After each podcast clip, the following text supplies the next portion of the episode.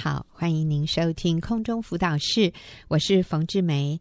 那今天我请到了黄中慧姐妹，在节目里面要教我们一个很重要的课题，叫做友谊式辅导。友谊就是朋友之间的这个友谊哈，我们怎么做友谊式辅导？中慧你好。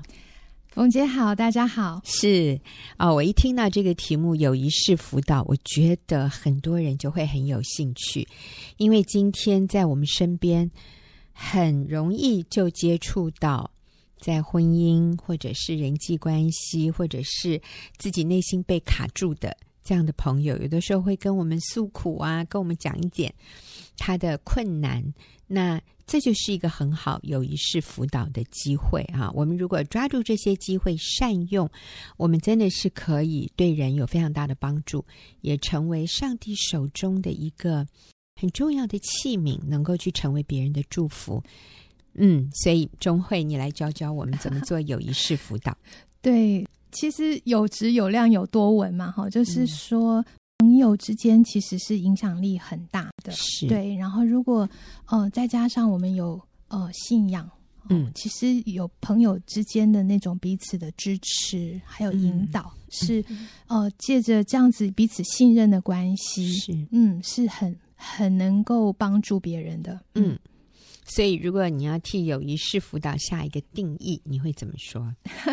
它应该叫做是一种非专业的辅导，就是因为其实呃，我们现在都有专业的，像呃，就是咨商，嗯，就是说你可能要去一个呃咨商的机构，然后好、呃、约定时间，然后在固定的地方，嗯、可能你要呃付费，然后接受专业性的这样子一个咨商。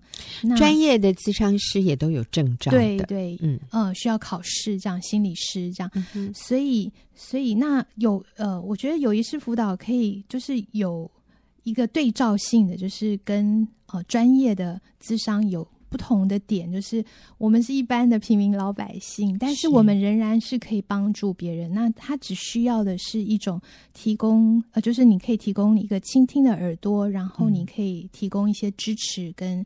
引导，嗯，那我觉得最重要一点是，这个引导是不是引导呃，不是引导到呃辅导者本身，而是我们可以把人带到神面前，嗯、因为我相信圣灵是最棒的咨商师，对然后呃，神最能够引导帮助我们，嗯，所以什么样的人合适做友谊式辅导？我觉得每一个 每一个每一个人都可以帮助人，嗯、对，所以这个是任何人都只要了解一些简单正确的原则，嗯，我们都有资格做友谊式辅导。对，我们都是、嗯、呃神呃神差派的器皿，这样子嗯，是是，所以好，不管听众朋友你现在在哪里做什么，或者你是什么身份的。你都有资格可以帮助别人哈，只要你了解一些重要的、正确的辅导的原则。好，嗯、那所以呃，我们来做友谊式辅导的时候啊，啊、呃，你先跟我们讲一下友谊友谊式辅导有什么优点吧？嗯。哦呃，我觉得有一点就是说，因为有友谊嘛，uh. 我们已经有一些很基础的关系，嗯，然后也认识，嗯，彼此认识，然后彼此的有一个信任的一个一个连接，这样，嗯，那这是其实这就是一个非常深厚的一个基础，因为有信任，然后我也知道你是谁，然后呃，你在信仰上面可是可以帮助我的，哦、呃，就是在这样子一个一个里面是。呃，就不用再花很多时间建立关系，所以这是一个很棒的一个优点。嗯、因为有些人其实他对你不够信任的时候，他不敢说出内在的那个，对，对他的真正的问题会很难启齿的事。嗯，对，所以其实朋友真的是在我们患难、在我们遇到困难的时候，一个非常重要的帮助的。一个来源是啊，所以啊，友谊式辅导的优点就是已经彼此了解，然后有信任做基础，嗯，还有不限时间地点，对对，就是聊聊天就可以的，对，因为专业的智商，其实你需要在固定的一个有安全隐秘性的地方，这样。那嗯、呃，对，那如果说我们跟朋友啊、呃、聊聊天这样子，其实。在任何地点也可以，电话也也是可以。然后在哦，就是咖啡厅啊，或是只是一个聊天喝茶的地方，嗯，嗯哼，甚至 Line 也可以。对，现在科技很发达，对，嗯、对，而且嗯，嗯，而且它简单易行，就是、嗯、呃，你不用呃，不用真的好像要去呃，去要去拿 appointment，对啊，就是要预约，嗯、要呃。好像去见一个陌生人这样子，对，而且最重要，他不用不用费用。嗯，还有一点就是，我觉得那个优点非常棒，就是它是可以传福音，就是你们就是一个朋友的关系。但是在呃正式的咨商的场合的里面，成为一个咨商师，你就必须要符合政府给你的那个呃那个伦理哈，咨商的限制，对，他是没有办法。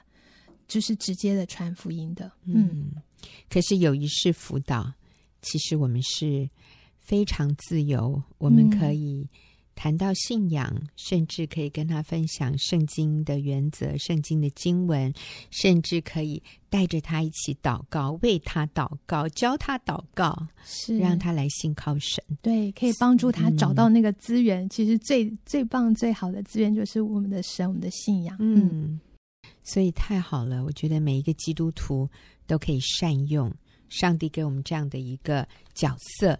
只要我是某某人的朋友，其实我就是可以透过一些简单的方法来帮助对方，把他引到神面前，而且让他得到实质的帮助啊。哦、嗯，嗯，好，继续。好，其实我觉得那个经文很好，就是以呃西哥罗西书一章十八节，他说：“我们传扬他是用诸般的智慧。”劝诫个人，教导个人，是要把个人在基督里完完全全的引到神面前。我觉得，特别是在人有需要、遇到困难、挫折的时候，就是一个最好的点，就是我们可以用我们有这样子一个关系的里面，我们就可以把他带到上帝的面前。嗯，阿门、嗯。把人完完全全的带到神面前。嗯、所以，做友谊式辅导，我们需要先注意些什么？嗯。呃，基本上我觉得，因为是友谊的关系，他是信任你的，所以还是就是最重要的那个部分就是保密哦。对，就是呃，因为他相信你，把那个掏心掏肺，把他里面最难、嗯、最呃不敢启齿的事情告诉你，那我们也要为他来呃持守这样子的一个秘密，这样。嗯、那那。这样子才可能不会让一个已经有受伤的人会，如果因为诶他他的事情又被你讲出去了，然后他会更加的受伤，跟是更困扰。我觉得这是一个很好的提醒，哎，钟慧，嗯，谢谢你一开始就提到这是我们的责任。如果别人向我们倾诉，呃，我们需要有那个智慧和那个操守，替他保密。对对，然后我们在说见证的时候，如果他他有成长哈，嗯、那我们就很很兴奋，想跟别人分享。那我觉得这时候，嗯、呃，我们是可以传扬神的作为，但是如果我们要说见证的时候，真的要把，除非你得到他的、嗯、那个就允许哈，嗯、要不然我们要说见证看到神的作为的时候，我们就要把他的那个。他的细节都把它隐匿掉，嗯、模糊化，这样子是比较好的方式。嗯哼，好，还有呢，保密，呃、还有，然后我觉得就是真诚专注啦，特别在朋友关系里面，有时候因为很熟，你就可能会，特别是家人哈，那别人在跟你讲，还有家人在跟你讲的时候，那个专注，有时候会。嗯。呃，我们会突然就想到别的事情，或插插进去，嗯、或是他讲一讲，然后我就插进去我的需要这样子。嗯、那这个部分我们就需要去约束自己、节制自己，和，专注，然后也是呃，在对方的身上这样子。嗯，嗯，OK。然后另外一点就是还有就是倾听。嗯。嗯、呃，这真的是一个很不容易的事情，特别在那个、嗯、朋友之间啊，嗯、我们就很容易插话，嗯、很容易就没有听到他全部的内容，就呃，我们就容易下判断，因为我已经很认识你了，然后我就会给你建议啊，嗯、给你方式啊，我就已经都知道你的问题了，你的问题就出在这个啊，所以我们会想要很快的给答案，所以你不用再说，嗯、你要说我都知道。可是这个是比较我们容易犯的那个，就是容易有一些让别人会受伤的、嗯、的，就是我我好不容易要说了，然后你你你。你就开始给我建议，或者是你就开始教训我，然后我就久而久之就会不想要说。就像我们在亲子的关系的里面是这样，嗯 嗯。所以当对方觉得我们没有在倾听的时候，他会觉得很不被尊重，嗯，他就会不想讲了，嗯哼哼，或者你如果再讲什么，他也觉得听不进去，因为他觉得你对他有先入为主的观念，你。并不是那么想要了解他。嗯嗯，对。然后我听过一些姐妹就说：“哎，特别是在小组的里面，嗯哼，然后她就会说：‘哎，好像他都没有改变呐、啊，那我一直听他，觉得很浪费时间。’ 那其实我觉得倾听的时候，就是他已经在做整理。嗯，你你你你认真专注的听他的时候，他就已经在呃在厘清他的问题，而且他的情感也有一些宣泄。”还有呢，嗯，还有一点哈，就是要有健康的界限，嗯，因为在朋友的里面啊，朋友关系就是我们是麻吉嘛，哈、嗯，然后可是在呃时间上面，我们还是要有一些的节制跟呃界限在，因为呃有时候我听过一些姐妹就是分享说，哦，他们就是帮忙呃。一些姐妹在面对她自己外遇的困难的时候，有时候一谈就谈很长，嗯，然后一两个小时，我还听过四五个小时的，哇，哇，那真是马拉松，那、嗯、呃非常疲惫，也没有办法专注，然后。再来就是，我觉得有一点会影响到你，你正常的生活，跟影响到家庭，顺序对，所以真的这个是很重要。所以你要一开始，我觉得可能我们在，如果你要帮助一位姐妹的话，可能我们需要先设立那个。健康的界限，你就知道说，哎，我可能今天可以跟你谈多久？嗯、对对，可能要让对方知道。是，嗯，我今天只有十分钟，半小时哈。对，那这样子的话，那他。可以知道他有多少时间，然后我们也可以预留时间，说，哎，我们可以一起来祷告。最后面我们留个五分钟、十分钟来祷告。是，对，所以最好是在开始的时候，我们就先告诉他，嗯、我们今天这个谈话大概。什么时候需要结束？嗯，哦，对，这样子我们也不会觉得压力很大哦，或者很为难。他在这边讲，嗯、我的孩子已经在那边哭了，或者我先生已经开始要摔东西了，啊，大家家人都已经不耐烦了，嗯、或者我有很重要的事情，我一直被延误下来。嗯嗯，呃，那这个其实是不需不需要有这样的情况，这是可以避免的。嗯、开始的时候就讲清楚。不要怕设立这个时间的一个限制，嗯哼，而且在什么时点也是需要注意的哈。有时候我们现在有 Line 啊，那我就是说，我现在我之前会有一个困扰，说啊，十一点还接到那种姐妹很紧急，看起来很紧急，嗯、说啊，我要放弃了，我真的受不了啦，嗯、救我啊！怎么、啊、对？像这样子的讯息的时候，那你就会挣扎，你到底要不要回？嗯嗯。然后是不是需要回这个？嗯，这个界限就是要很清楚的设立，这样子。嗯，嗯对。所以有一些姐妹我知道，在这一方面，他们是大家都知道。嗯，她十点半以后、十点以后，甚至九点半以后，她不看 Line 的。对，对那说真的也没那么紧急啦。是，哎，也没那么说非得今天晚上解决。嗯、有的时候我们是可以靠着主。这样子过去，嗯、然后明天再请人帮忙的是可以的。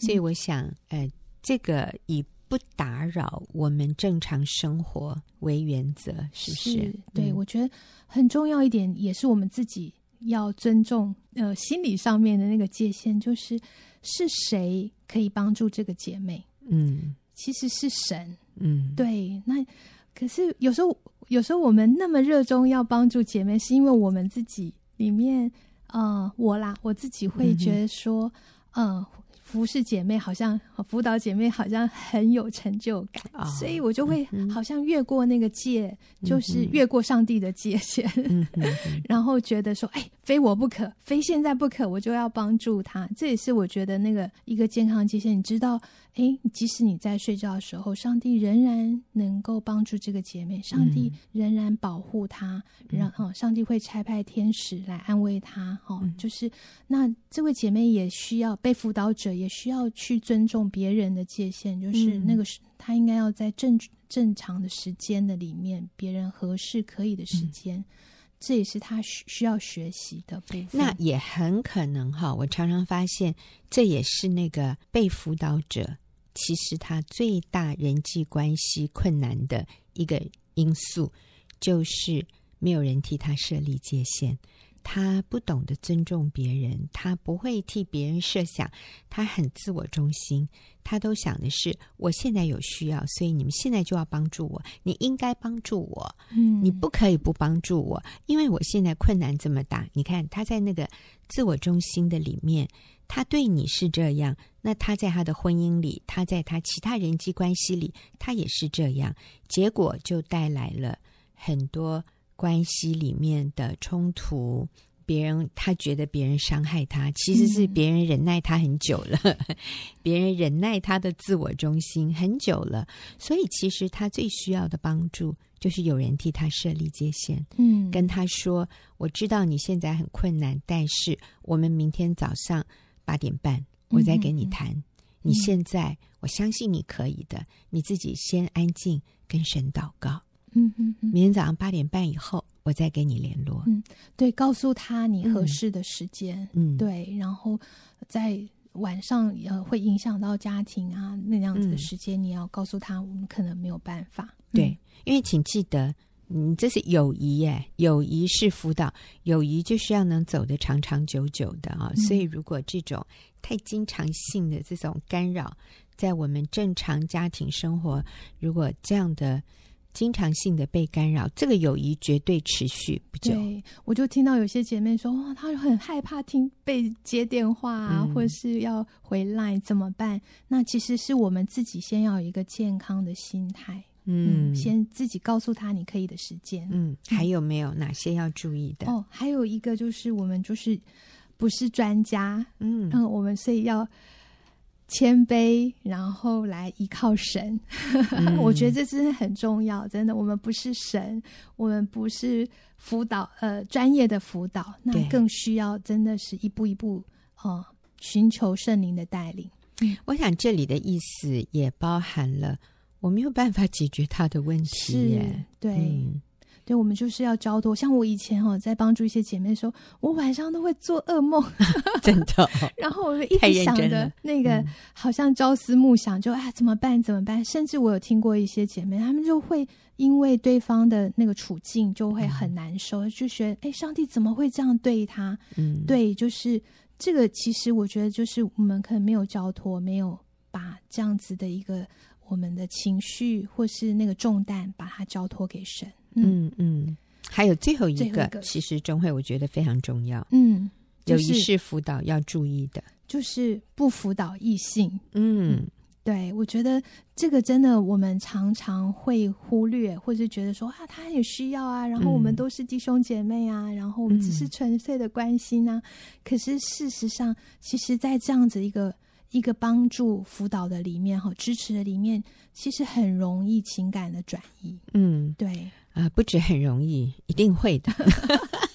所以都不要说，呃，还好啦，别人把持不住我，没有问题的。No，我告诉你，一定会的。是、嗯、对，特别是当一个异性，然后他这么愿意倾听你、嗯、支持你、了解你，嗯、对，哇，那个真的是很很深的一个情感上面的连接。对对，所以这就是外遇的开始。嗯，所以我们不要辅导辅导，然后最后变成外遇。是啊，所以这是一个我们一定要持守的分际啊。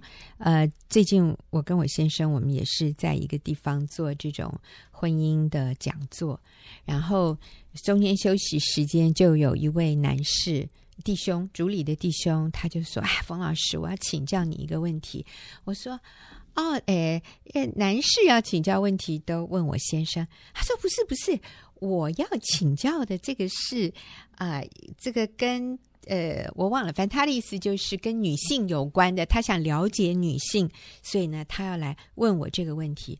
我说如果是这样，你就更要问我先生了，我先生才合适帮助你。啊、那我觉得他还是没有听懂。最后我就非常清楚跟他说：“对不起，我不辅导异性，我不太，我不跟弟兄谈话的。”他就：“哦哦，对不起，对不起。”那当然有可能他会觉得：“哎呦，那冯老师好骄傲啊！那个冯老师啊，这个姿态很高啊！哎，随了，随便他怎么说。但是我要持守这样的一个原则是。”非常重要的。好，所以今天我们谈到友谊式辅导的优点，我们也提到了友谊式辅导要注意的事情。那下个礼拜我们会继续谈友谊式辅导的目标，还有如何进行。哈，那期待听众朋友的收听。我们休息一会儿，等下就要进入问题解答的时间。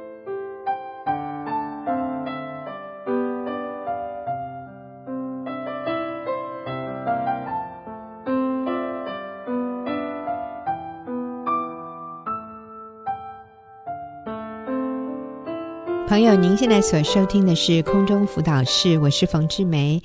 进入我们问题解答的时间，今天我邀请李玉英姐妹跟我们一起回答问题。那玉英你好，冯姐好，听众好。嗯、玉英，你帮我们读一下今天我们要回答的这个问题。嗯、好啊、呃，这位听众他是基督徒，但是他的先生好像还不是。他说他们是大学同学，嗯、是彼此第一任的男女朋友。那婚后还算好，嗯、但是孩子出生，他全职带孩子的那段时间，他先生工作很忙，早出晚归，嗯、然后他带孩子也很忙碌，嗯，所以开始家事有很累，没有替手，他感觉到先生没有办法体会他的辛苦，所以他们就常常吵架，嗯嗯。那后来小孩子一岁之后，他就去上班了，但是。那段时间，他就发现过去先生会有一些很暧昧的简讯或者 Line，嗯，然后被他发现，他非常的难过，跟先生大吵一架。先生就说：“好啊，如果你不喜欢，我就不要聊，我也不要去了。”嗯，可是他感觉先生啊、呃，最近又又有一些很轻佻的话，跟一些离职的啊、呃、一些女女的同事，所以他感觉很害怕。他怕，他怕他，他就跟他先生说，他觉得这样的一个婚姻他已经走不下去了。嗯，那可是他说他的孩子现在三岁了，嗯，他有点舍不得孩子，嗯，请帮助他，他不知道该怎么去面对现在这样的婚姻。所以我听起来也是。啊、呃，剑拔弩张哈，这样现在就是两个人已经很对立。嗯、先生的心好像已经离开他了，先生在外面啊、呃、跟女人搞暧昧啊、呃，他有提到去一些色情的场所，呃，所以当然，我想任何一个妻子发现先生对自己的不忠诚，都会非常的受伤。那但是感觉到这位年轻的妈妈好像也是蜡烛两头烧，嗯、呃，带孩子家事又上班，再加上先生，他也提到先生其实都不帮忙，啊、呃，不帮忙带孩子，不帮忙做家事，然后还有想要从外面寻求这些快乐啊，他实在是非常的想要放弃这个婚姻了。呃，其实我觉得像这样的婚姻，今天也不少诶，这个并不是一个特例。嗯、呃，其实对一些年轻的夫妻来说，很多有了孩子之后就出现这种裂痕，然后两个人就相行渐远。一开始是呃，太太很累，因为生了孩子，家事很多，然后先生回到家里，怎么就觉得一直听到太太的抱怨？所以先生就逃到另外一个幻想的世界、虚拟的世界。嗯、他先生都是在网络上跟很多女人，然后就恶性循环了。最后那个原来只是玩一玩的，就变成真的了。然后呃，可能这个太太后来也就得忧郁症啊，然后最后就离婚吧。好像离婚可以解决问题啊。觉得他现在已经在考虑了啊、呃，真的是好辛苦。嗯，那我们发现，通常也是女性来寻求帮助，男性在这个时候，他们好像也就是用逃避问题来过一天算一天，但是其实都很痛苦的。嗯、所以玉英，我们来跟他们谈一谈吧。好，我真的要先给这个姐妹一个鼓励啊，嗯、就是我觉得她是想要带孩子的，嗯，她是想要以家庭。孩子的需要为重的，所以她现在考虑的是那个可爱的小孩。嗯，我要说，姐妹你好棒，你有妈妈的心，嗯、你还看见孩子需要你，真的，嗯、孩子需要你，也需要爸爸。所以离婚绝对不是一个最好的选项，嗯、甚至应该不是选项。嗯嗯，嗯你千万不要把它放在你的选项里，嗯、因为那不仅伤害你，伤害你的先生，伤害你的孩子。对，婚姻有解。是，嗯，真的有解。这位女士哈，嗯、她说：“要不是为了儿子，我真的很想放弃这个婚姻。嗯、所以你愿意为了儿子，啊、呃，而来面对一个困难的婚姻，真的是一个正确的抉择。对，你真的很棒。今年很多年轻人是不愿意付这个代价的，是但是你愿意，所以我们真的先替你按赞哈。对，而且你先生也一样哎，嗯、虽然他。”在言语上说，我也不要了。可是他并没有要离婚，嗯、对，所以表示你们夫妻都对这个婚姻是渴望继续下去的，是，是只是没有正确的方式。嗯，我们回到圣经原则，用圣经方式来谈一谈。第一个，可能是我们女人的优先次序，因为这个世界的标准而毁坏了。嗯，我们女人最重要的优先次序，在圣经里头是。啊、呃，成为基督的儿女，神的儿女，基督的门徒。嗯，嗯，那当我进入婚姻之后，我应该是妻子，是我最看重的角色。嗯，而当我成为母亲之后，妈妈是我的选项，是我很重要，要全职乳养他们的。是，所以很多时候，呃，很有心，我们全职回家，想要把孩子带好，会因为在那段时间而忽略去经营夫妻关系。嗯，反而。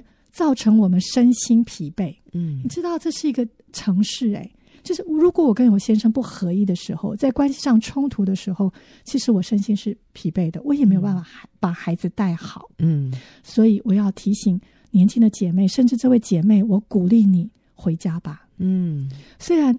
啊，你回家后觉得很累，可是实际上那是一个过程，嗯、因为我们在职场上有很多过去内在的压力，嗯，没有释放，是，所以回到家好像重新一个新的角色，嗯，孩子的时候又不按照工作让我们那么有成就感，嗯，所以我的自我价值要重新检视，也是我重新跟神建立关系，明白我自己为神而活，为谁而做，非常重要的关键。嗯，因为我发现很多职场的妇女回到家的刚开始都是慌的、嗯、乱的，嗯、千万要熬过这段时间。嗯嗯，嗯你会开始发现能够慢慢上手。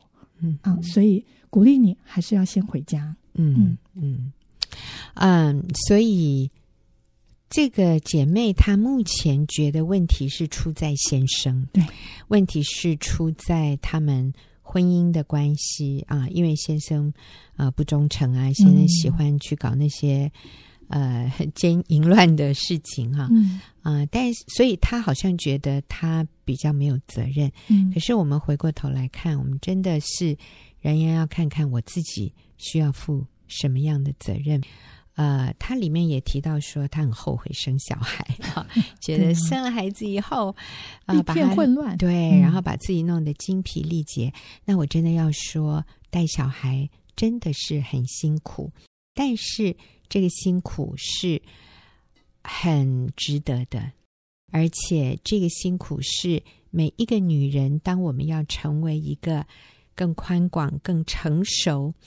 我们内在的容量被拓展，你知道吗？就是透过成为一位母亲，我们开始学习舍己，我们学习对把自己的需要放下，我们优先去照顾孩子的需要，这个对我们是很好的，对，这个对我们是非常有益处的。所以不要逃避一个母亲的职责，不要逃避一个母亲。在乳养孩子的过程里面，我们必须经历的这个牺牲舍己的功课，是这是一个非常不容易的功课。是但是，当我们愿意这样走过去之后，你会发现你强壮了，你会发现你更深更广了，你会发现你更有耐心，你更有耐力，你能做到过去你无法想象的事。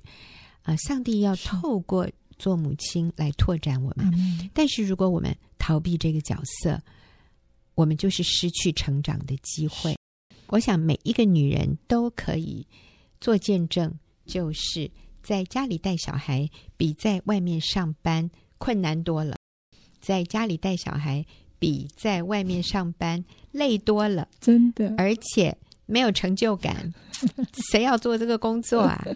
那我真的要说，一个敬畏神的妇女就愿意放下自己的虚荣，放下自己可以。在外面得到掌声，有舞台、镁光灯，哈，呃，被肯定的机会，放下这些机会，就这几年，我们愿意在家尽我们最神圣的那个职责里面的责任啊！上帝呼召我们成为母亲，而且我们投资在孩子身上的这些啊，我们将来的回收是一生之久。你投资在工作上面。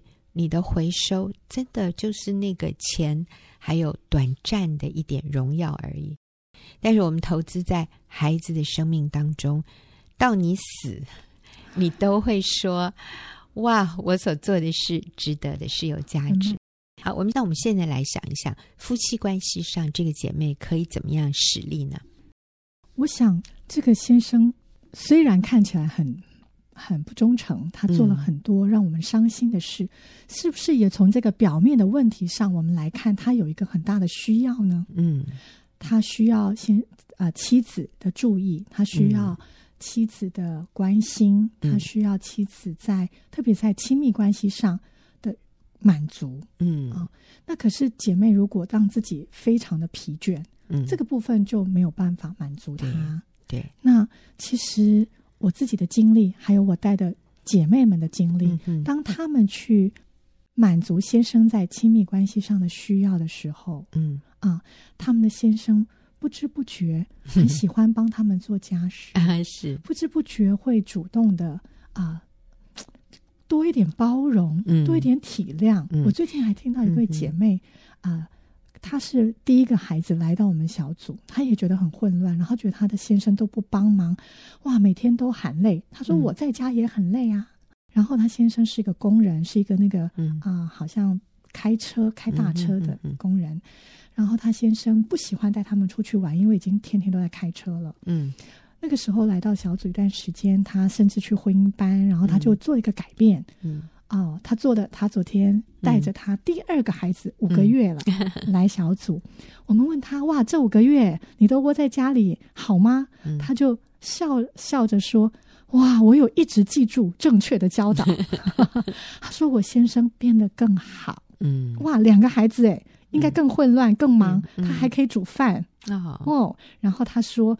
哦，我觉得我现在就是多体谅他。嗯，当他回来的时候没有帮我，我也不要念他。嗯，我告诉我自己，他真的很忙了。对，他真的很累了。嗯，然后他说，奇妙的是，我先生竟然那天我煮了一条鱼，他还说。哇，你这条鱼啊，在外面要五百块耶！哦，哦，你摆盘摆的很好哎。他说他都有点害羞的说，也不知道好不好吃。他就说哦，一定很好吃，光看摆盘就好吃。他说这是他从来没有看过他那个木讷的先生说得出来的话。嗯、说原来我多一点赞美，多一点体谅。他都主动要带我们出去玩，哦、主动帮我带孩子，是。他惊艳到那个幸福多一点体谅，多一点了解，多一点贴心，嗯、甚至在亲密关系上多主动一点。是，嗯、我觉得玉莹讲的很好，就是我们看到呃问问题的这位姐妹先生的一些行为，其实他在传递一个非常明显的讯息，嗯、就是这个男人好需要受到女性的肯定啊。对，那。但是我们要说，上帝设立婚姻，就是要我们在婚姻里满足先生这个部分的需要。嗯，他需要被我们女性的这个部分 肯定。嗯、那很重要的就是透过亲密性关系。在今天，呃，就是我们的婚姻班里面，有一位姐妹站起来分享，她说：“我过去认为哈，婚姻里面最重要的就是爱，爱哈占百分之九十九的重要性了。女人一定会举双手赞成。然后性呢，那百分之一就好了啊。所以呢，没有性没有关系，但是一定要有爱，爱可以克服征服一切。那其实我想他说的是很多女人的感受。我们在婚姻里面，我们看重爱情，我们看重浪漫。我们看重那个感受上的那个感觉，超过性这件事。嗯、那如果对我们来说，爱是这么重要、这么真实，容我说一句：对男人来说，性所占的分量，就是我们女人认为浪漫与爱所占的分量。很可能对男人来说，婚姻如果是十分，那九分。是性，性 对，另外一分是爱就可以了。嗯、男人透过性感受到爱，男人透过性感受到自己的价值。嗯、我我也知道有一次，呃，有一个姐妹说，她先生那一阵子遇到很多挫折，结果姐妹就很主动积极的在这个部分去满足先生。嗯，然后有一次结束的时候，先生就问太太说：“老婆。”你觉得我是男人吗？天哪！这个姐妹心里想：哈，她已经不确定自己是不是男人了。对，你知道，当男人遇到工作上或者其他方面啊、呃，财务上，他如果遇到很大的挫折，他真的开始质疑自己的价值，甚至身为男人的这个身份。这个时候，他非常需要他的妻子。透过亲密性关系，让他感受到自己的价值。所以，我想，身为女人，我们有的时候真的忘记了，因为我们不是这样，嗯、我们内建就是不一样哈。嗯、我们真的不是透过性来感受到价值，我们是透过爱、爱情的感觉啊。但是男人跟我们不一样，所以啊，亲密性关系这件事情。常常真的是我们学习舍己的一个好地方，所以我们放下我们自己的感觉，嗯、放下我们的需求。我们可能需要的是浪漫，我们不要性，性好累哦。但是我我要一点浪漫，跟我喝喝咖啡聊聊天，嗯、我比较快乐。这样，可是对男人来说，可以啊，喝喝咖啡聊聊天，然后呢，后呢 就是要这件事。所以，我们愿不愿意放下自己的想法？嗯然后主动的去满足先生，所以我鼓励这位姐妹，你先生只是在发出一个非常大的讯息给你，嗯、很大声诶，他在告诉你，老婆，我好需要，我从你这里得不到，所以我就拍死呢，那边就很容易把我吸过去了。当然，我们不是合理化他的行为，但是这个对我们是一个很重要的提醒，我们愿不愿意主动？在这个方面，甚至超过对方的期待的去满足他，我相信你的婚姻一定会有改善。好，那我们今天就谢谢玉英跟我们一起回答问题，谢谢，也谢谢听众朋友的收听。嗯、那我也真的希望。哎，问问题的这一位姐妹啊，呃，通常我们会鼓励你上网收听，嗯、你不一定能在礼拜五的下午听，但是可以在网络上收听。那你也可以听听我们怎么回答别人的问题，因为你也可能在别人的问题里面发现你需要的答案。好，那我们就谢谢您的收听。